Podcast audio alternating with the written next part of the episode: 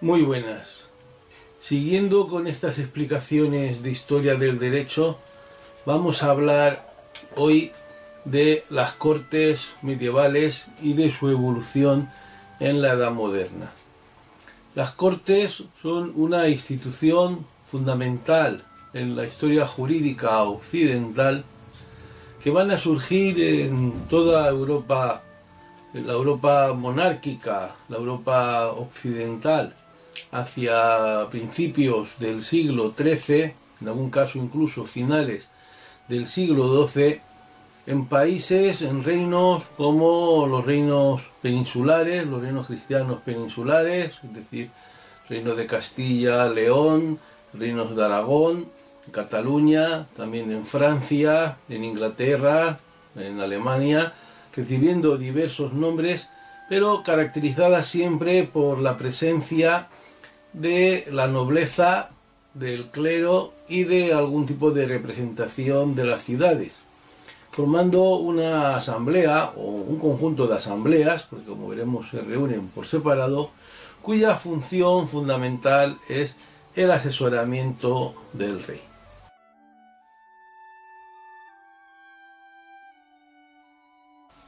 Una de las cuestiones principales es conocer cuál es el origen de las cortes. Según se ha visto prácticamente para todas las monarquías occidentales, las cortes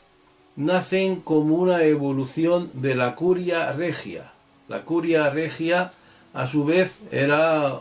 una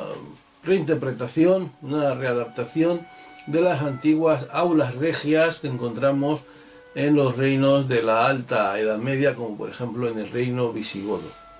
Esta curia regia estaba formada por la alta nobleza y el alto clero que asesoraban al monarca en prácticamente todas sus decisiones y sobre todo en aquellas de la mayor importancia. Ahora bien, la curia regia funcionaba, podemos llamar, a dos niveles. Por una parte había lo que podemos denominar una curia ordinaria, que se reunía de una forma más o menos periódica, formada por aquellos más próximos al rey, los magnates de palacio, el alto clero, el próximo a la capital o instalado en la capital del reino, que junto con el rey o dependiendo de él, lo asesoraban en cuestiones de administración general, también en cuestiones judiciales, planteando al rey las diversas eh, soluciones a los pleitos planteados, pleitos de importancia obviamente, planteados ante el mismo, de manera que el rey contaba con un asesoramiento eh, eh, del máximo nivel. Lógicamente, el incremento de las cuestiones jurídicas llevará a que junto a los magnates vayan entrando en esta curia ordinaria también algunos letrados. Irán increciendo a lo largo de la evolución de esta institución. De esta curia ordinaria, eh, que se reúne, como decimos, en la corte siempre y en la proximidad del rey para tratar los asuntos más, podemos decir, habituales, más corrientes, de estas saldrán dos instituciones de complemento del monarca, como son el Consejo Real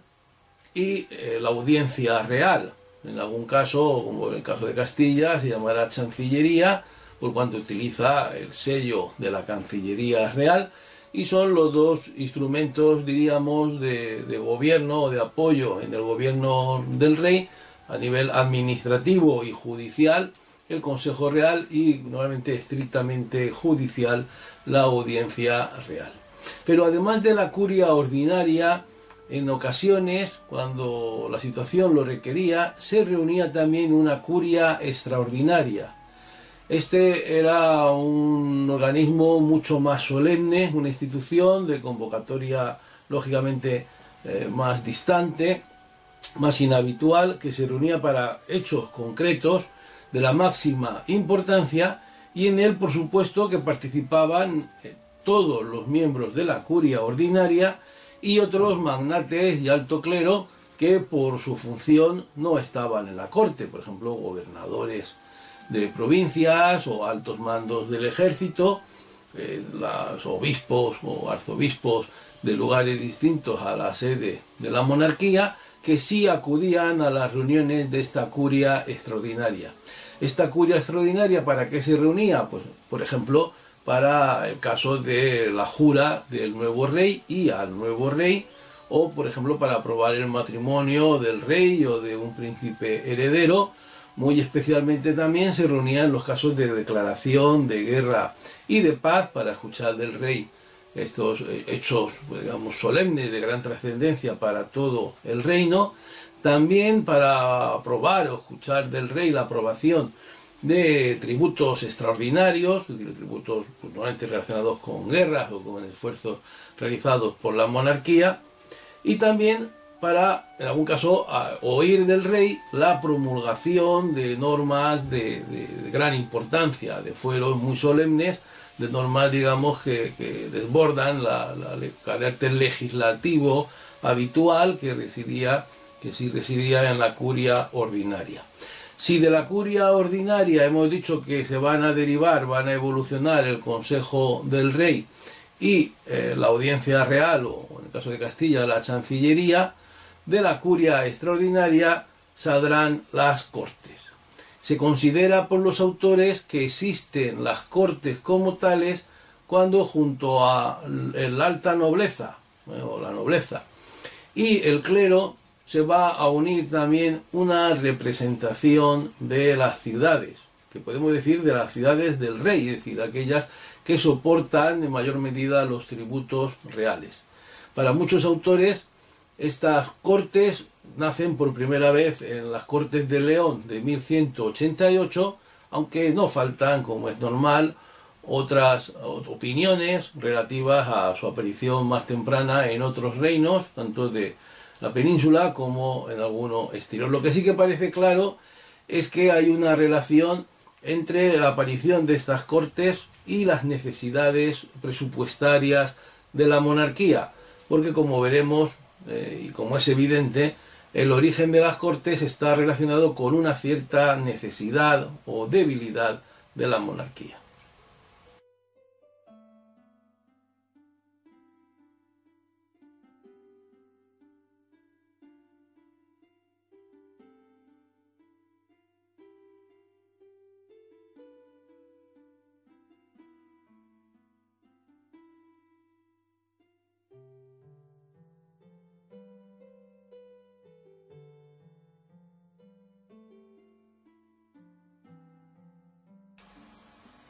Aunque algunos autores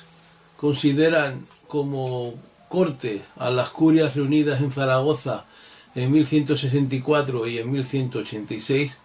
la mayoría de los que han estudiado esta institución considera que ya son plenamente cortes las cortes de, reunidas en León en 1188, cortes que se reúnen en San Isidoro y en la catedral que convocó Alfonso IX con motivo de una situación de debilidad en la que necesitaba la aprobación de tributos, teniendo que recurrir a los representantes de las ciudades por su enfrentamiento con una nobleza levantisca que aprovechaba un momento de debilidad del rey de disputa hereditaria. También hay este tipo de instituciones, como he dicho, en el reino de Aragón, ya en el siglo XIII, las tenemos, por supuesto, en Cataluña, también eh, en el siglo XIII, datan en 1214. En Navarra, será datadas en el siglo, ya en el siglo XIV. Y el caso de Valencia, pues las tenemos a finales del siglo XIII, una vez constituido el reino como un reino independiente tanto de Cataluña como de Aragón.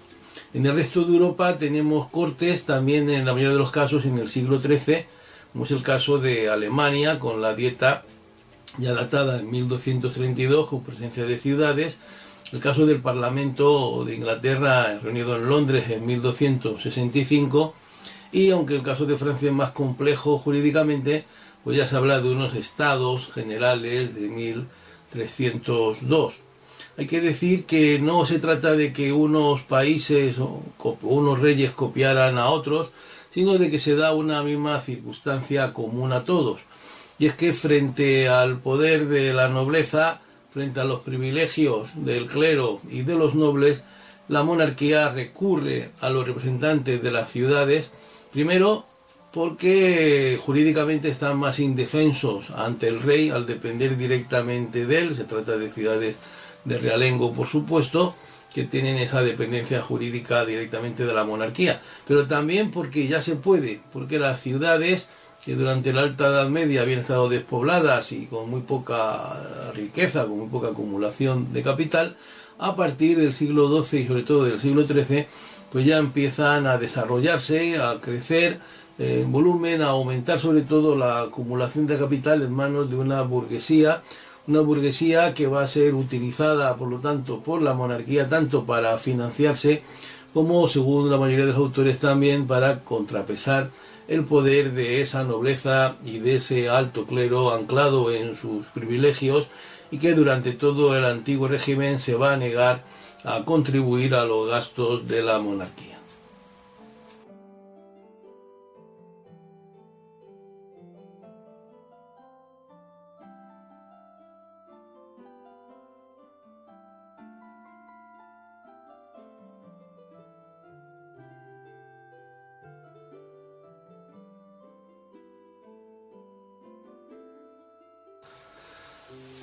Hemos visto el origen de las cortes, pero debemos plantearnos también cuál era su naturaleza. Más allá de las funciones concretas que tienen cada momento y lugar, hay que ver qué función en general cumplían, cubrían las cortes en este antiguo régimen. Muchos autores ya clásicos invocaban una frase del Código de Justiniano, de acuerdo con la cual lo que a todos afecta debe ser decidido por todos. Y la invocación de esta frase nos podría hacer pensar que para estos autores las cortes tenían una función representativa de establecer la legislación que afectaba a todos y al hablar de todos pues podría entenderse un carácter incluso democrático. Pero nada más allá de la realidad mientras que las cortes modernas, los parlamentos modernos se basan en el voto de todos los ciudadanos iguales, cuyo peso es el mismo, la sociedad estamental antigua del antiguo régimen está basada en la desigualdad. Ese todos no son los ciudadanos, ese todos de la frase de Justiniano no son los ciudadanos, sino que son los estamentos, es decir, los nobles, la iglesia, las ciudades, y por supuesto el rey, parte esencial, eh, no olvidemos, esencial de las cortes sin la del cual no existen propiamente cortes. Incluso las ciudades que podemos entender que tienen una mayor representatividad del pueblo, de los ciudadanos, las ciudades no eligen democráticamente a sus representantes, ni todas las ciudades tienen número de representantes proporcional a su población, nada más lejos de la realidad. Es un privilegio de algunas ciudades estar en cortes y dentro de las ciudades la elección de los procuradores también se hace por unas normas basadas en la desigualdad y de ningún caso democrático. Por lo tanto, la conocida expresión de Martínez Marina estudioso de nuestras cortes antiguas, sobre todo las castellano-leonesas, en su famosa teoría de las cortes, de que las cortes eran un monumento a la soberanía del pueblo y una asamblea representativa, pues no respondían a la realidad. Es más, seguramente Martínez Marina sabía que no respondían a la realidad y que estaban motivadas únicamente por un contexto político muy concreto que era el de el nuevo régimen constitucional que nacía con la Constitución de 1812 y que no se podía relacionar con la Revolución Francesa, por cuanto la Revolución Francesa había continuado con Napoleón y Napoleón había invadido España y por lo tanto había que arraigar ese nuevo sistema político en nuestra historia, en nuestra tradición y habría que vender de alguna manera que ah, en el pasado sí que existía un sistema democrático representativo que había sido anulado por el absolutismo de los Austrias y de los Borbones y que ahora lo que se hacía era recuperarlo. Más allá de esta opinión de Martínez Marina, todos los autores opinan, por lo tanto, que la función de estas cortes medievales era meramente consultiva. En mayor o menor medida, pero fundamentalmente consultiva, que por lo tanto, en definitiva, eran lo mismo que la curia extraordinaria, pero con la inclusión de ese tercer estado, pero que en ningún caso las cortes asumían nada de la soberanía del el rey. El rey mantiene en el antiguo régimen su soberanía y podemos entender que la cesión de soberanía del rey en las cortes o en el pueblo representado en las cortes es lo que da lugar al sistema democrático, mientras que en el antiguo régimen las cortes pueden limitar más o menos el poder real, pero en ningún caso asumir ni una parte de esa soberanía. Para Julio Valdeón, el poder de las cortes estaría relacionado estrechamente con el poder real, podemos decir inversamente relacionado con el poder real. Reyes poderosos hacen cortes débiles y al contrario, reyes débiles dan lugar a cortes poderosas. Eh, por eso, históricamente vemos que efectivamente las cortes, como ya dijimos, nacen en un momento de cierta debilidad de los reyes, pero sobre todo los reyes fuertes, los reyes del absolutismo, prescinden de las cortes las convocan muy esporádicamente, muy espaciadamente, las convocan además con, una gran autoridad, imponiéndole todos los acuerdos que, se desea, y prácticamente podemos decir que las Cortes pierden en gran, medida sus atribuciones originarias. a la inversa, en momentos de debilidad de la monarquía, por ejemplo en el caso de Aragón, un rey muy mediatizado por los nobles aragoneses, por la burguesía catalana, vemos como las cortes aumentan sus competencias asumiendo una serie de, de, poderes eh, que pues, ciertamente llevan a hablar de un pacto entre el rey y el reino entendido como una limitación del poder real. De hecho, como luego veremos, las cortes de Aragón, de Aragón, de Cataluña y de Valencia, que se reunían cada una separadamente, por cuanto eran tres reinos diferentes, en todas ellas se discutían primero los antifueros, eh, los agravios del reino respecto del rey, de los funcionarios, de los oficiales reales, y sólo después de resueltos estos agravios se pasaba a debatir las solicitudes de contribuciones por el rey. Mientras que en el caso de Castilla, donde sobre todo después de la rebelión de las comunidades, de aplastada la rebelión de las comunidades, el poder real era mucho mayor, pues primero se discutían las prestaciones, los servicios al rey y solo después de resueltos estos se pasaba a que el rey respondiera o los oficiales del rey, representantes del rey respondieran de los agravios que las Cortes argumentaban. Hay que decir que para Escudero, para José Antonio Escudero, autor de un muy difundido manual de historia del derecho, las Cortes eran algo más, algo más que un órgano consultivo, pero sin llegar a ser un efectivo poder fiscalizador, en el sentido diríamos moderno, que pueden condicionar y limitar absolutamente el poder ejecutivo. Se quedaban, por lo tanto, en una institución que podía atenuar, atenuar, paliar el absolutismo de los reyes que tendía a emerger, eh, tendía a resurgir a la ocasión, a la menor ocasión. Por lo tanto, resumiendo, hablamos de una institución de una naturaleza consultiva, una naturaleza también económica relacionada pues, con esos tributos, esas prestaciones, esa contraprestación que supone la no reducción de la calidad de la no devaluación de la moneda, la no devaluación de la moneda, una institución que lógicamente varía en sus atribuciones, en sus funciones a lo largo de los siglos, según las circunstancias, y de unos países a otros. Lo que está claro es que es una institución viva que, durante muchos siglos, que dura, por decir así, desde el siglo XIII hasta el siglo XIX, y que por lo tanto pues es difícil de encorsetar en unas reglas comunes para todo tiempo y lugar. Pero, repito, sí que podemos establecer algunas normas generales que nos permiten conocer la naturaleza de esta institución como su relación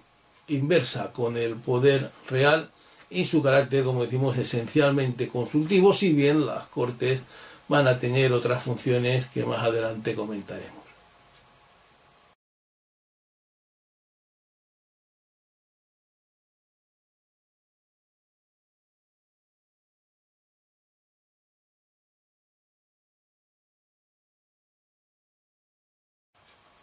Un aspecto importante de las cortes medievales y modernas es el de su composición.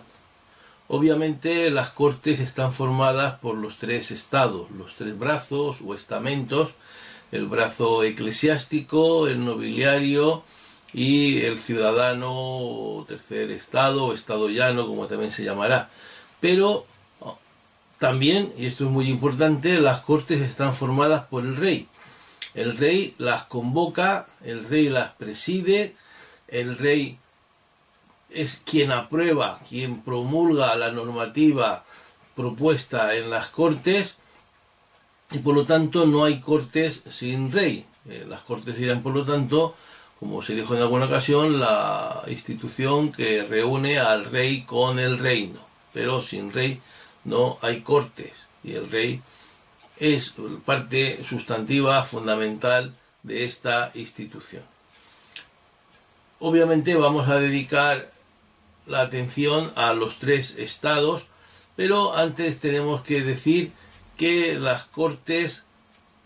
son instituciones de no del rey, sino del reino. Quiere decir ello que en cada uno de los reinos que forman la monarquía que tienen su propia, no olvidemos, su propia situación jurídica, su propia normativa, sus propias instituciones, por lo tanto, funcionan unas cortes diferentes. Esto quiere decir que, por ejemplo, en el reino de Aragón, la corona de Aragón, funcionarán unas cortes en Aragón, otras cortes para el Principado de Cataluña y otras cortes en el reino de Valencia. Cada una de ellas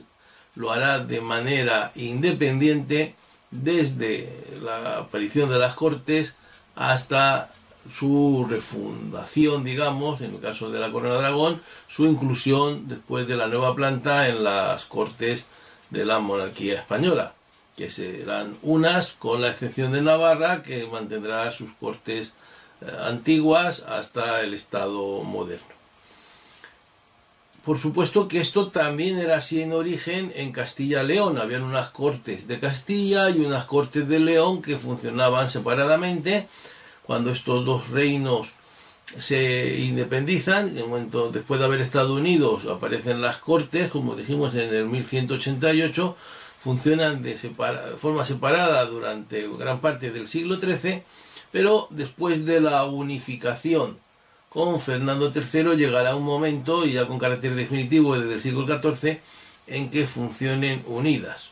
Y prácticamente podemos decir que a todos los niveles institucionales Castilla y León van a formar una sola corona y la mejor prueba de ello es eh, la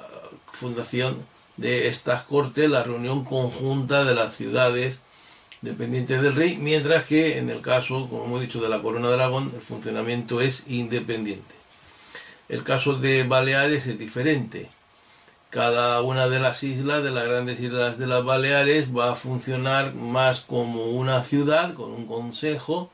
aunque en el caso de Mallorca, por su tamaño, funcionarán dos consejos, un consejo para la ciudad y otro para las villas, es decir, para el resto de la isla, aunque también en alguna etapa los mallorquines participarán en las cortes catalanas, concretamente.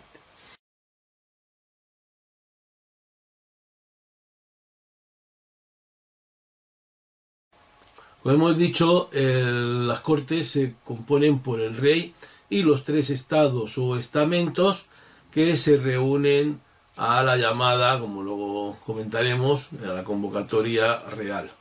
Normalmente estaba el rey, pero podía darse el caso de que por minoría de edad o por ausencia, pues hubiera un regente o un lugarteniente real. Los tres estados destacaba primero el brazo nobiliario, aunque formalmente es el segundo estado. En el brazo nobiliario estaban representados todos los nobles titulados, sobre todo al principio, que eran relativamente pocos, y podían estarlo también los nobles no titulados, hidalgos o caballeros. En Castilla, dado su alto número, esto era totalmente inviable, pero por ejemplo en Aragón, donde el número de no titulados era mucho más reducido, pues tenemos que hasta el final hay un brazo, un estamento de los ricos hombres, es decir, del alto clero, junto a un cuarto brazo donde están los caballeros. En Valencia durante algún momento también funcionó este brazo separado de caballers, como se llamaban, pero pronto se agruparán en un único brazo tanto la alta nobleza como la, pequeña o baja nobleza. En la nobleza era muy importante mantener sus privilegios, de manera que se mantenía como una cuestión de honor, por ejemplo, hechos como que la familia Lara hablara en primer lugar respondiendo al discurso del rey, hablamos del caso de Castilla. Respecto a la iglesia, pasaba algo muy parecido, eh, la iglesia estaba representada por los, el alto clero, todos los arzobispos, por supuesto, los obispos de los grandes, eh, los grandes obispados, los representantes de los grandes,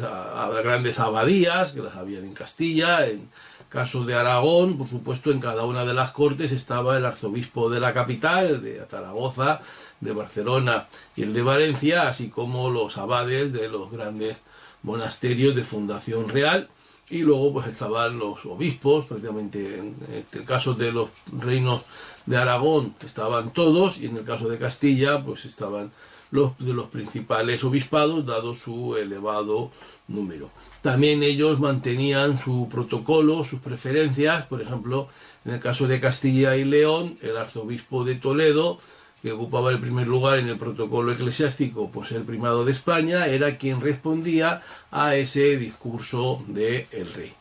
Y en el caso de las ciudades, hay que decir que las ciudades que estaban representadas eran exclusivamente las ciudades de realengo.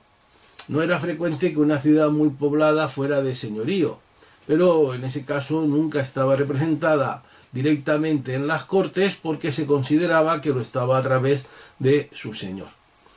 por lo tanto, eh, eran los concejos, los ayuntamientos de las ciudades de Realengo, que, quienes podían enviar sus representantes a cortes, si así, eh, sus procuradores, que era como se llamaban, si así eran convocados por el rey, porque las ciudades en sí mismas no tenían tanto un derecho a estar en cortes como un privilegio que el rey en algún momento les había concedido. Hay que decir que en ningún caso, como ya se ha referido, se puede hablar de una elección democrática, sino que el Consejo, de acuerdo pues con sus protocolos, ordenanzas, eh, nombraba dos, generalmente dos representantes que acudían a la ciudad donde se habían convocado las Cortes a trasladar la opinión de ese consejo con una especie de mandato, como luego veremos, imperativo. ¿Quiénes iban? Pues obviamente iban personas de preparación, personas de alto rango, de manera que lo habitual es que fueran exclusivamente pues de la nobleza urbana o de la alta burguesía comercial, eh, personas con también intereses económicos a la hora de recabar esos impuestos que se adjudicaban a las ciudades.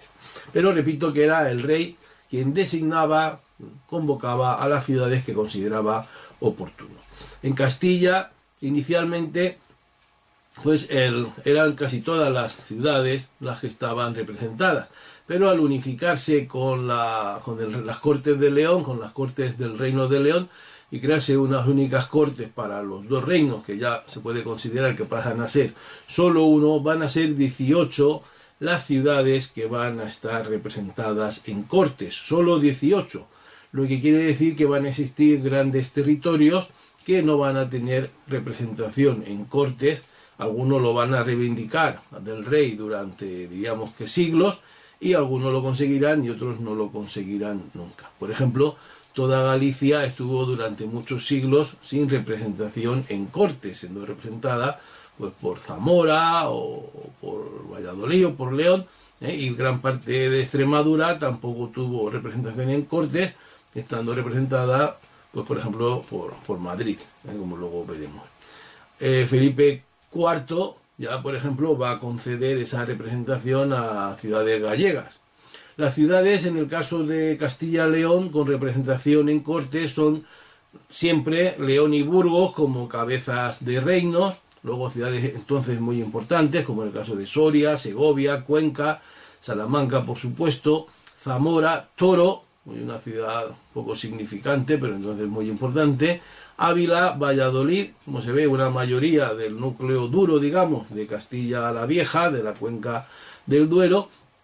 No hay ciudades asturianas, que se considera que la representa León, tampoco las hay cántabras, que están representadas en este caso por Burgos, ni como decíamos, gallegas, que van a estar durante muchos siglos representadas en una parte por Zamora y en otra por León. ¿eh? también las ciudades extremeñas, como hemos dicho, estarán representadas en la parte sur por Madrid y la parte norte por Salamanca.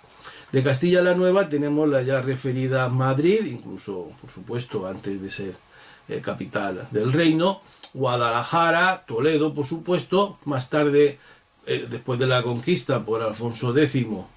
estará Murcia, y de Andalucía, a la conquista de Fernando III y ya la consolidación con su hijo Alfonso, tenemos la representación de Sevilla, eh, la ciudad posiblemente más poblada ya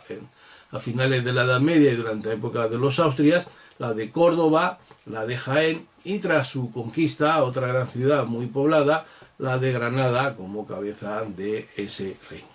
Era tradicional que los de Burgos hablaran en primer lugar, considerarse cabeza de Castilla y en cuanto que se consideraba que Castilla tenía cierta prevalencia sobre el León. Sin embargo, desde una fecha relativamente temprana, tras su conquista, los del Toledo reivindicarán este, este privilegio que será discutido por el rey, llegándose a una especie de acuerdo según el cual eh, Toledo va a ostentar ese privilegio, considerándose que el propio rey hablaba por Burgos.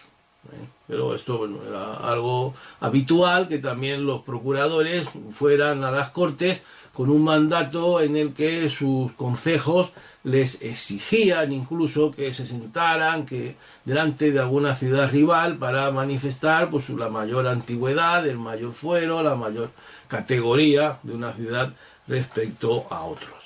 En el caso de Valencia tenemos que Valencia Capital, lógicamente por su gran población y su porcentual en relación con el reino, estaba sobre representada. De hecho, tenía una doble representación y lo mismo pasaba en Zaragoza y Barcelona, que tenían, eh, algunas tenían tres, incluso cuatro votos en algún caso, y por ejemplo en Pamplona, en Navarra, eh, eh, tenía casi tantos votos como el resto del reino, llegando a tener seis votos la ciudad capitalina. En el caso de Valencia, tampoco van a ser las mismas ciudades las que van a estar siempre representadas. Hay ciudades como Játiva,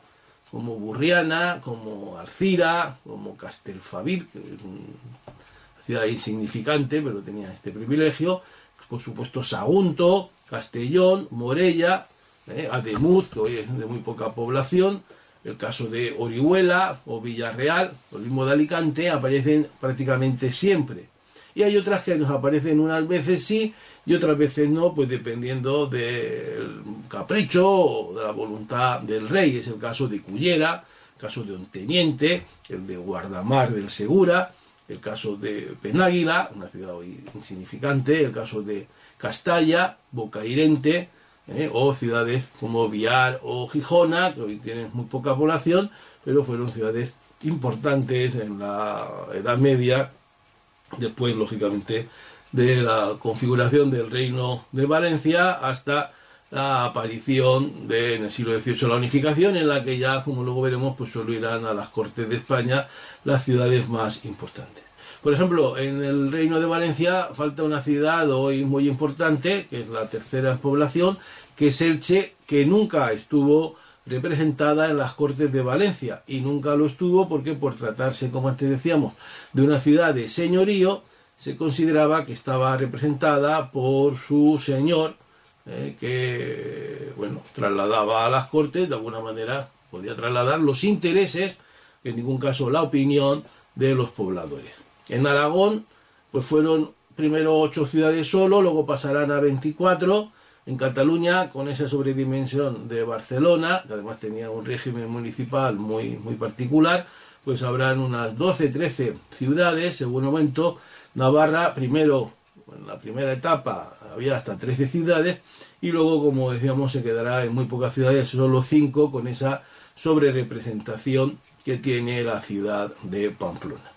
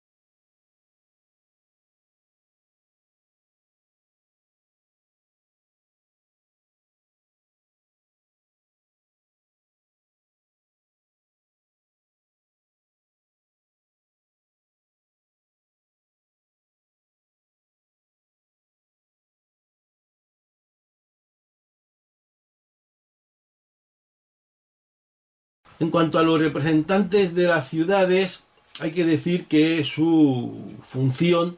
pues tiene realmente poco que ver, su tipo de selección, ya lo hemos dicho, poco que ver con el de los diputados actuales. Se llamaban procuradores, se consideraba que tenían un mandato imperativo, quiere decir que tenían que hacer aquello que sus consejos les decían. Incluso se consideraba que debían consultarlos antes de decisiones fundamentales, lo cual evidentemente introducía un problema en cuanto que las cortes pues pueden estar muy alejadas, entonces eh, las comunicaciones eran muy malas y pueden estar a semanas incluso de distancia de los consejos. Por lo tanto, eh, en ocasiones los procuradores presionados por el rey tienen que tomar decisiones y no era infrecuente que algunos de ellos después de aprobar determinados impuestos, pues no regresará a sus ciudades. También hay que decir que las ciudades representadas en cortes a través de sus procuradores tenían también la capacidad de distribuir en su zona de influencia estos impuestos. Por lo tanto, nunca eran las más perjudicadas. ¿eh? El rey siempre intentó controlar la elección de procuradores, en algunos casos de manera más o menos directa, en otros de manera indirecta, favoreciendo a aquellos con los que tenía mayor confianza. También era frecuente que el rey, aquellos procuradores que le habían de alguna manera apoyado, le recompensara de alguna manera, incluso llegando a ennoblecer a algunos o dándoles encomiendas, sobre todo desde que los reyes eh, controlan las órdenes de caballería y pueden disponer de encomiendas de estas órdenes para retribuir los favores recibidos y con un momento dado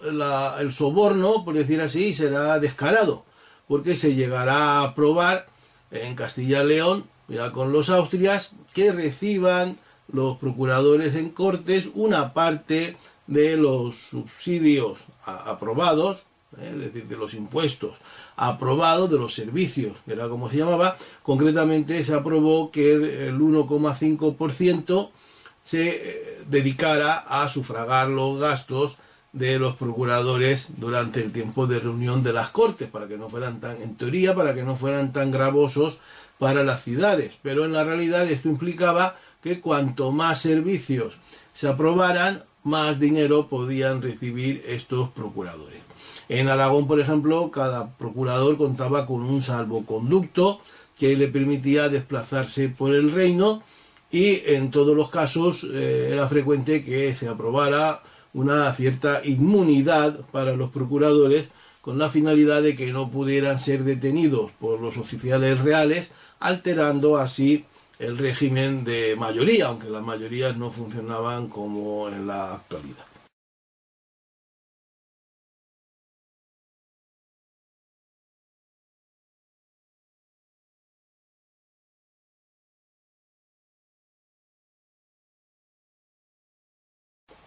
Como hemos dicho, las cortes las convoca el rey aunque en ocasiones aparecen convocadas por algún representante del mismo, y se constituyen con el rey presente. Como hemos dicho, el rey realiza el primer discurso, el discurso de presentación, y las puede, por supuesto, disolver, levantar, como se decía, cuando lo considerara oportuno. Fue también relativamente frecuente que ante cortes más o menos díscolas, ante cortes que se negaban a aprobar los servicios que eran planteados por el rey, o en algún caso por alguno de sus válidos, pues se ordenara levantar las cortes. Si recordamos la Revolución Francesa, fue precisamente esto lo que sucedió con los estados generales, que eran,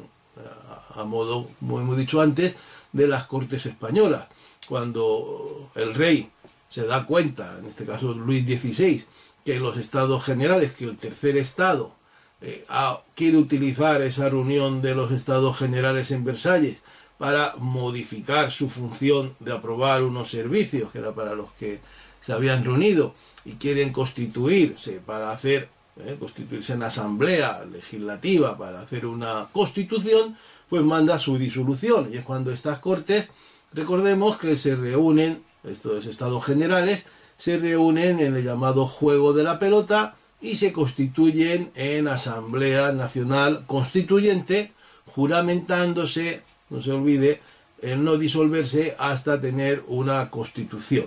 Eh, pues esto demuestra lo que decíamos, que el rey podía disolverlas, pero en este caso concreto pues eh, se negaron y de alguna manera fue el momento, no la toma de la Bastilla, sino que este fue el verdadero momento en que se produjo la ruptura de la legalidad del antiguo régimen. Eh, las cortes no tenían una, digamos, un periodo obligatorio de reunión, eh, fue una reivindicación antigua de prácticamente todos los, los estados, el conseguir que las cortes se reunieran cada tiempo determinado. Incluso en el caso de Aragón, Pedro III en 1283 se comprometió a reunir las cortes por lo menos una vez al año, pero incumplió totalmente posteriormente esa promesa. Es cuando se sintió fuerte, pues fue lo suficientemente hábil para no ceder a esa reunión anual que lógicamente hubiera supuesto una mediatización de su poder, porque eh, el poderse reunir o el deberse reunir cada año implicaba de alguna manera un control eh, periódico. Por ejemplo, en Castilla, Pedro el Cruel estuvo siete años sin reunir las cortes,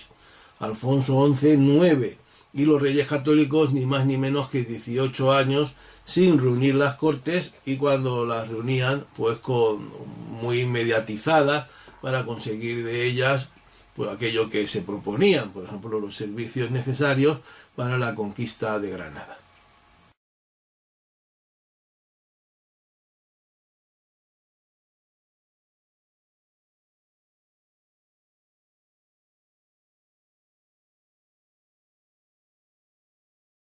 Hemos hablado antes de la naturaleza de las cortes. Hemos dicho que más allá de, las polémicas que pueden existir entre la historiografía, entre los historiadores, que tenía básicamente una función consultiva. Ahora, esto no quiere decir que no tuvieran una serie de competencias que no son exactamente iguales en todos los reinos, pero una serie de atribuciones dentro de esta función consultiva del rey que podemos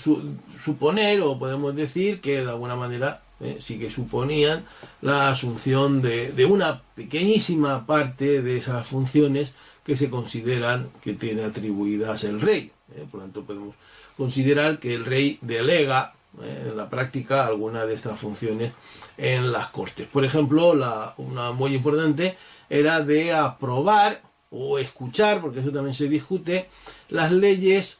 que el rey consideraba oportuno. los procuradores podían trasladar al rey la necesidad de que se aprobaran determinadas normas que el rey proclamaba eh, en cortes, lo cual daba a esta norma pues, un carácter superior al de las normas no dictadas en cortes. Son las ordenanzas de cortes que se consideran pues, la parte, digamos, fundamental de la legislación del antiguo régimen, la parte de mayor rango. También era muy importante la cuestión de los tributos. cada una de estas instituciones, de cada uno de los reinos, siempre aprueba o siempre se pretende por parte del rey que apruebe unos servicios. Generalmente la nobleza y el clero se mantienen al margen de estas deliberaciones en cuanto que estos tributos son pagados exclusivamente por el tercer estado y por lo tanto se considera que los debe aprobar la representación de las ciudades. De hecho, en Castilla, a partir de 1538, nobleza y clero ya no acuden y no son a su vez llamados a las cortes, por llamar así, las cortes eh, ordinarias, a las cortes habituales, aunque sí que lo serán, por supuesto, cuando se produzca pues, actos extraordinarios como declaración de guerra o de paz, eh, como la jura del nuevo rey, como la jura al nuevo rey o la proclamación del príncipe heredero, pero en digamos las cortes que se reúnen exclusivamente para tratar de cuestiones económicas y legislativas, pues la nobleza y el clero son muy remisas a acudir porque piensan que puede ser utilizado, como de hecho los había intentado por parte de los reyes, para imponerles algún tipo de contribución, algún tipo de tributos. Y luego una cuestión muy importante para las ciudades era la de que las cortes eh, se utilizaban también para plantear al rey los agravios,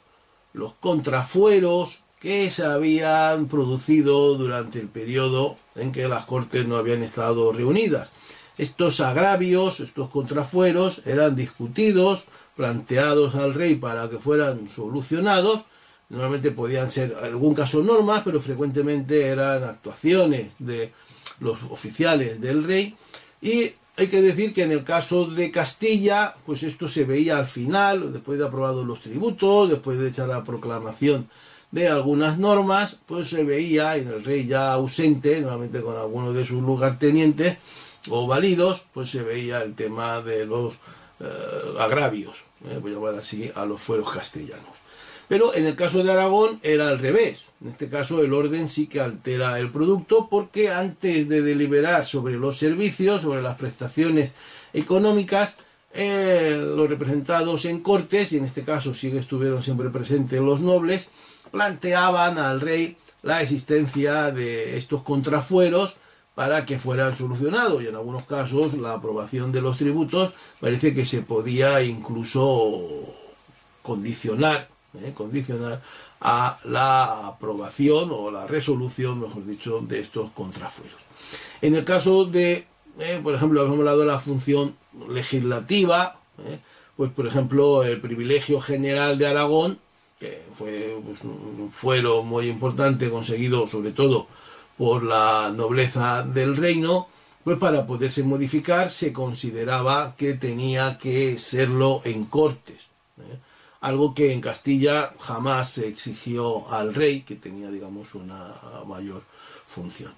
En las Cortes de León de 1208 se decía que el rey no podía, sin permiso de las Cortes, ni alterar el valor de la moneda, ni exigir tributos extraordinarios. Y luego en 1387, en unas Cortes de Birbiesca, ya de Castilla y León, se exige o se pide eh, al rey que la derogación de los fueros, de las leyes y de los propios ordenamientos de cortes solo se pudiera hacer por nuevos ordenamientos de cortes. Las cartas reales, es decir, las normas dictadas por el rey contrarias a estos ordenamientos de cortes, se decía que debían ser asumidas, eh, que podían ser obedecidas, pero no cumplidas, lo cual es una contradicción en sí mismo y significa que con todo respeto pues se puede exigir su no ejecución. Esto era muy diferente dependiendo de la situación y los reyes de Castilla y León pues tendieron, como ya hemos dicho antes, a abusar un poco e imponer a las cortes frecuentemente su voluntad. Sin embargo, en el caso de Aragón, donde funciona ese llamado pactismo, donde los reyes están mucho más limitados por el poder, de, en el caso de Aragón, de la nobleza aragonesa y en el caso de Cataluña, sobre todo de la, de la burguesía concretamente barcelonesa, vemos que sí que se cumple más a rajatabla, que las leyes generales no se redacten, no se proclamen, no se promulguen sin el consejo y consentimiento de los estamentos reunidos en cortes. Ya en 1283 se plantean al rey los agravios inferidos por los oficiales eh, a los estatutos jurídicos de los estamentos antes de pasar a analizar las propuestas. Y en las Cortes de Monzón de 1289, unos años después, pues se eh, acuerda que ninguna carta real, ninguna norma del rey decretada conforme a derecho pueda ser revocada por otra, ni el rey expedir cartas que sean contrarias, eh, que sean contrarias a los privilegios hechos en cortes. Por lo tanto, se consideraba, eh, en el caso de Aragón, sí que se va de alguna manera a mantener esta, eh, este pactismo y esta, dominio de las normas, prevalencia de las normas aprobadas en Cortes, mientras que repito que en el caso de Castilla es mucho más relativo porque, como decíamos antes, de acuerdo con Valdeón, los reyes poderosos tienden a, no convocar cortes y a legislar en muchas ocasiones sin la presencia de las mismas. Ahora bien, los grandes ordenamientos, eh, pues sí que es frecuente el ordenamiento de Alcalá, las leyes de Toro, eh, vemos que son normas aprobadas en cortes. Eh, por lo tanto, aunque en menor medida que, con, en Aragón pues sí que hay un cierto respeto a esta prevalencia de los ordenamientos de cortes. Ya con los Austria la cosa se modificará y ese poder creciente de la monarquía pues tenderá a menoscabar el poder de las cortes, aunque como ya hemos dicho esto será más real en Castilla que en Aragón.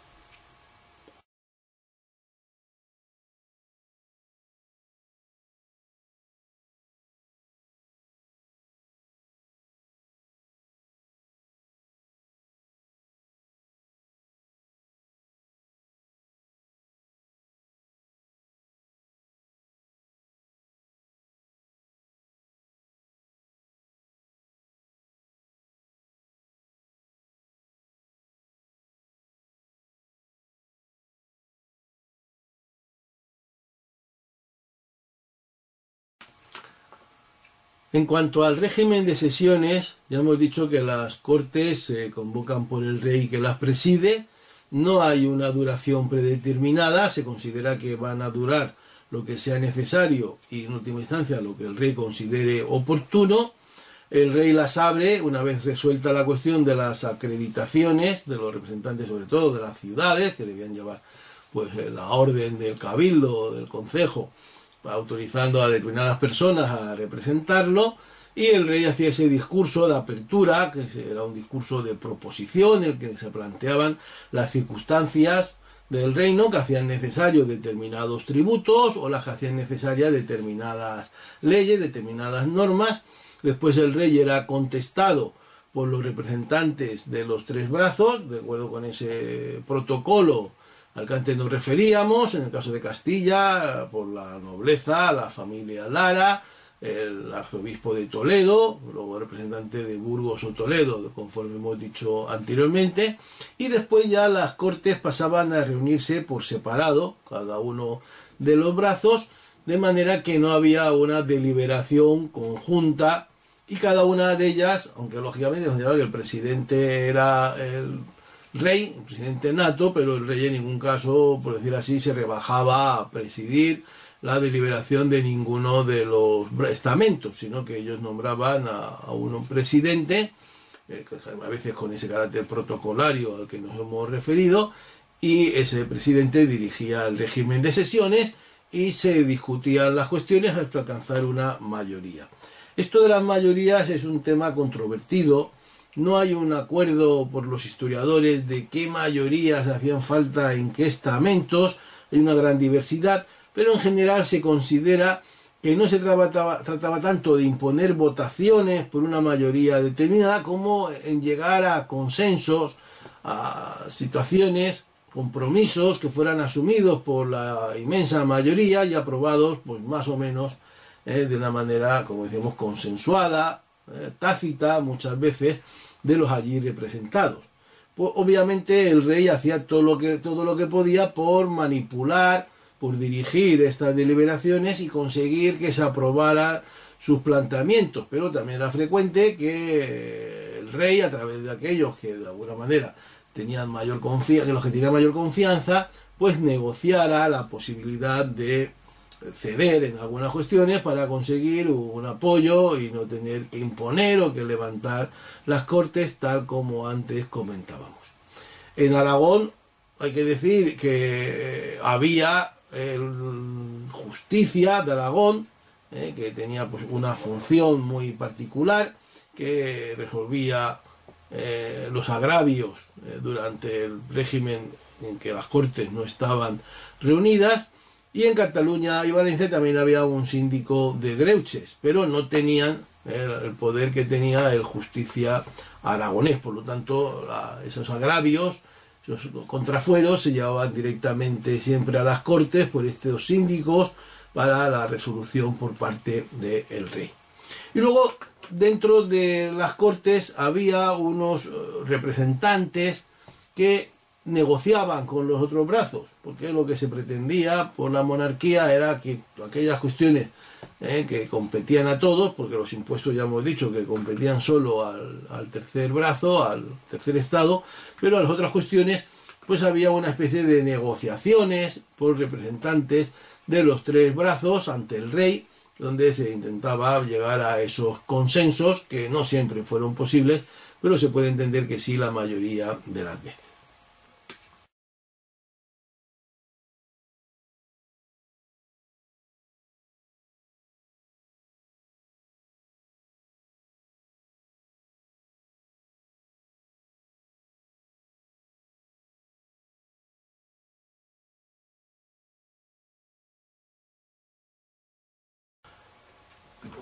A medida que las cortes van adquiriendo importancia, sobre todo en el caso del reino de Aragón, en sentido amplio de la corona de Aragón, van a ir apareciendo unas nuevas instituciones que son las llamadas diputaciones de cortes, que están formadas por eh, compromisarios, por procuradores de cortes, generalmente de las ciudades,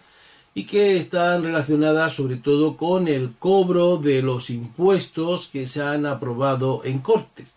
Esta institución nació en Cataluña con la intención de que el rey no conociera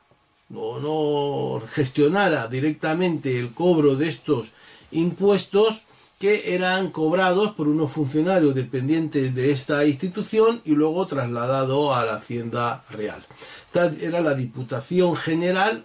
o también llamada Generalitat, de donde nacerá esta denominación que tendrá con el tiempo la, institución eh, o la generalidad de las instituciones autónomas del reino. Esto se produjo ya en el siglo XIV.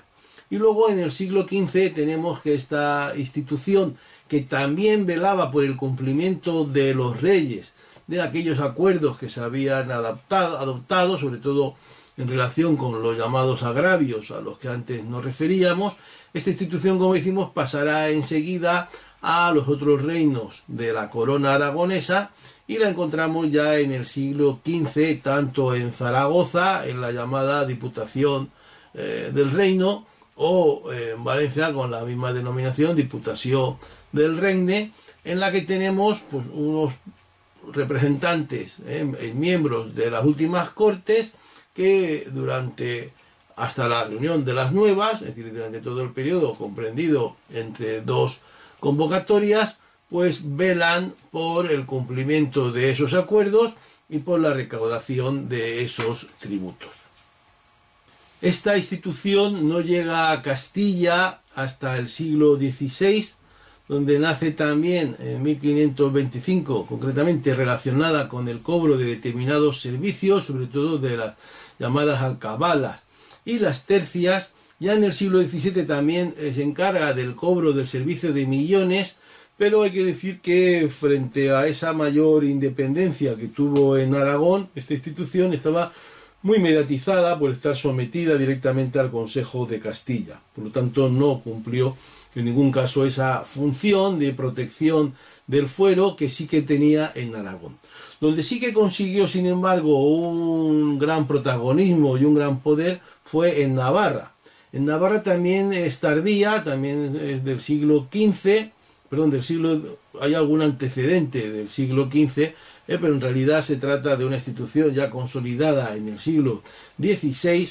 donde eh, primero hay cinco representantes de la corte, luego de las cortes, luego serán siete, todos ellos con residencia lógicamente en Pamplona, que se van a encargar de eh, la organización del cobro de los servicios aprobados por las cortes anteriores. Sin embargo, su función va a ser mucho mayor en el sentido de eh, moverse hacia la misma que tiene eh, en la Cataluña originaria de esta institución, pero también, aunque en menor medida hay que decirlo, en Aragón y en Valencia, iban a vigilar ante el representante del rey, es decir, ante el virrey, el cumplimiento del derecho navarro, de los fueros de Navarra, de manera que van a denunciar continuamente cualquier incumplimiento, cualquier agravio, y van a llegar incluso a ostentar el derecho al llamado pase foral. Este pase foral implicaba que se revisaban por esta institución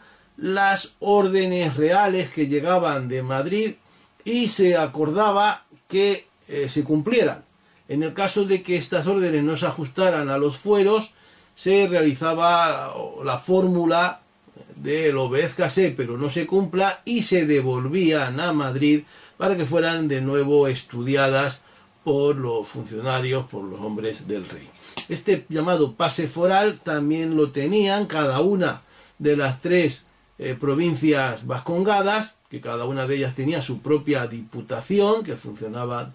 eh, de manera independiente unas de otras, y en algún caso también llegó incluso a las Indias. Por lo tanto, tenemos eh, que esa diputación permanente que nace en Cataluña se va a extender a todos los reinos, pero no en todos los reinos tiene las mismas funciones, mucho mayores en aquellos reinos de Aragón y Navarra que tienen eh, un derecho foral más arraigado, donde el poder del rey, como hemos dicho reiteradas veces, está más limitado, y una función estrictamente recaudatoria para el caso de Castilla-León.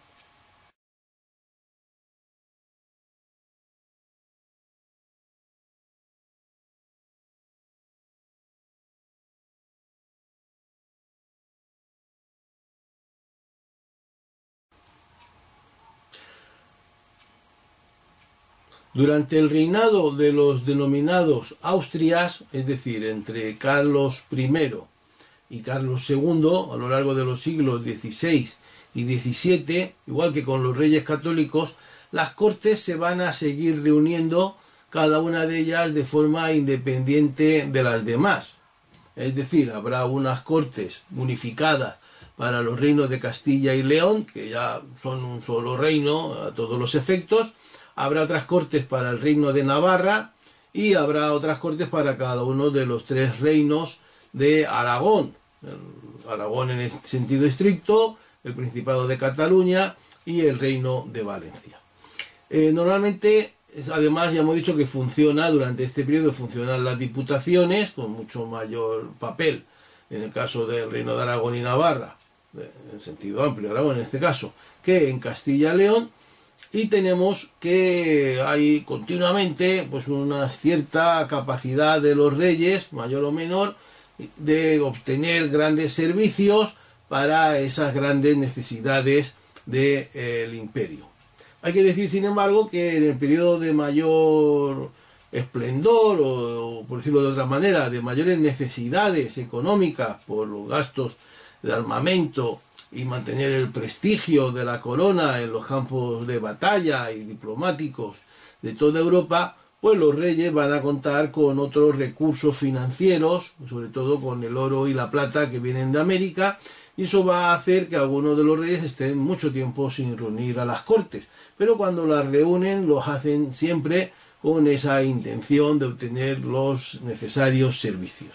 Por ejemplo, debemos recordar que el conde duque intentó aplicar su famosa unión de armas, que era una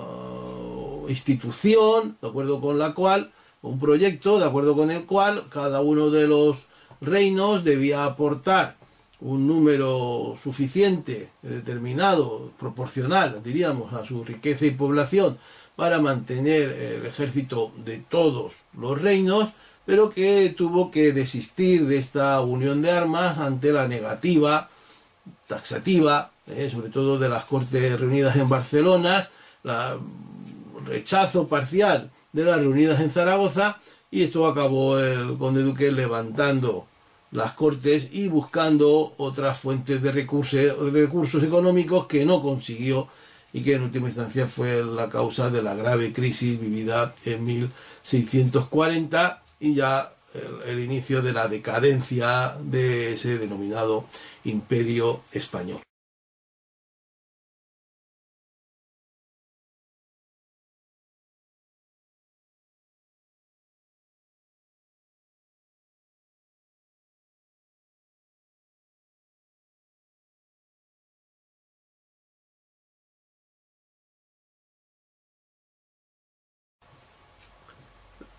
Respecto al funcionamiento de las cortes en el siglo XVIII, en las llamadas cortes borbónicas, hay que decir que hubo una novedad fundamental, y es que con la aplicación de los decretos de nueva planta van a desaparecer las cortes de los tres reinos de la corona de Aragón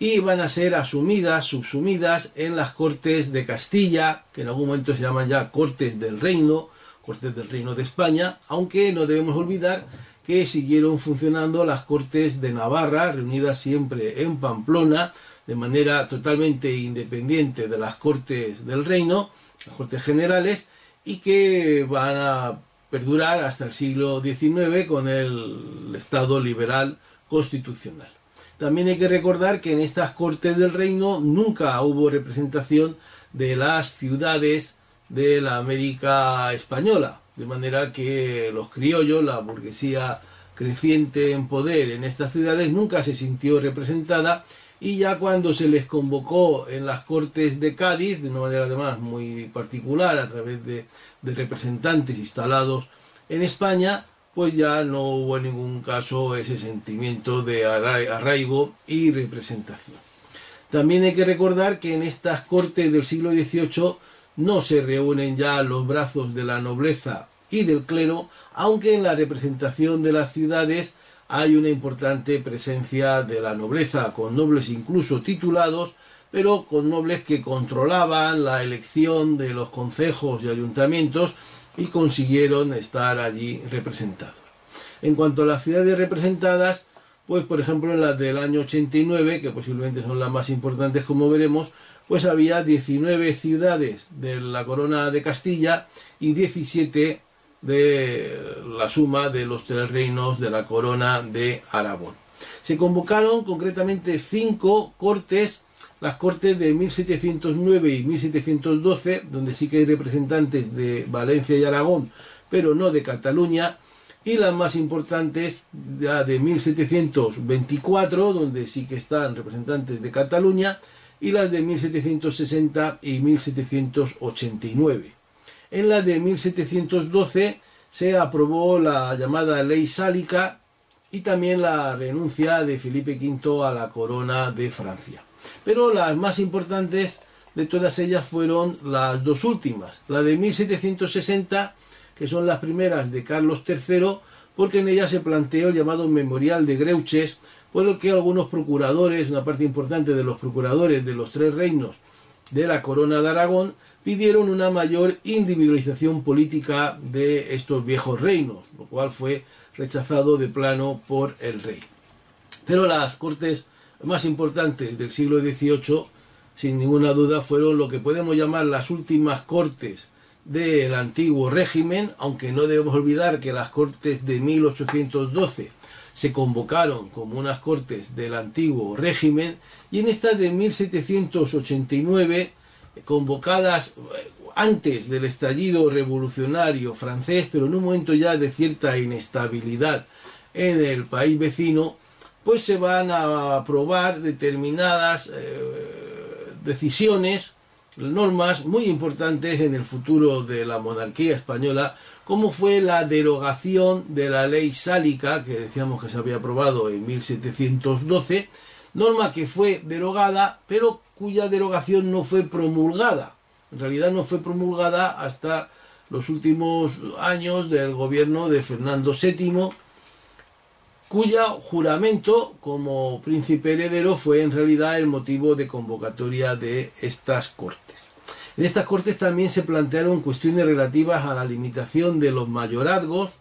que fueron solo parcialmente aprobadas o admitidas por los procuradores, y también cuestiones relativas con los cercamientos de las fincas agrícolas, que también fueron bien vistas por los procuradores, aunque en realidad se discute mucho sobre estas cortes porque estas cortes fueron levantadas de una manera un tanto precipitada ante los sucesos que se estaban produciendo en ese momento en Francia. Hay que tener en cuenta que estas cortes inician sus deliberaciones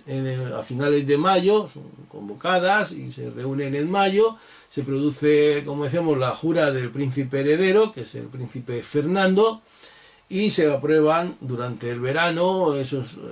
normas como esa importantísima derogación de la ley sálica y se están discutiendo esas otras cuestiones a las que nos hemos referido, de los cercamientos y del mayorazgo, cuando la situación en el país vecino se va precipitando y los hombres fuertes en ese momento del rey, que son eh, Campomanes y Florida Blanca, Campomanes es el presidente, Florida Blanca es quien dirige eh, eh, digamos, al rey, dirige el partido del rey en las cortes,